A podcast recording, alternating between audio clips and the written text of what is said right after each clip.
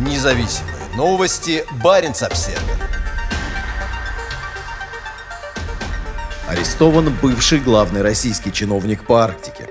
Александра Крутикова обвиняют в превышении полномочий во время работы в Министерстве по развитию Дальнего Востока и Арктики. Следственный комитет Российской Федерации арестовал бывшего замминистра по обвинению в нецелевом использовании государственных средств. По версии следствия, Крутиков выделил крупные средства на инфраструктурный проект одной лесной компании. Однако, как утверждает Следственный комитет, объекты инфраструктуры так и не были построены. Как сообщает ТАСС, также задержаны один из бывших подчиненных Крутикова и директор компании «Азия Лес». Крутиков пока никак не комментирует происходящее. Чиновник пришел в Министерство по развитию Дальнего Востока в 2013 году, а в 2019, когда ведомству было поручено заниматься Арктикой, был назначен первым замминистра. В начале 2021 года он ушел со своего поста и с того времени работал в частном секторе. В октябре того же года он встречался с губернатором Мурманской области Андреем Чибисом. «Обязательно продолжим наращивать сотрудничество», написал Чибис по итогам встречи.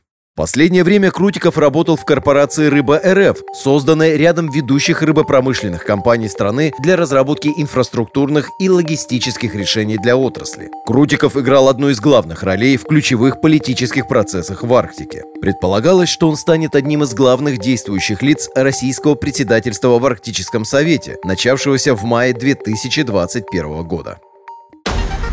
Независимые новости. Барин обседный.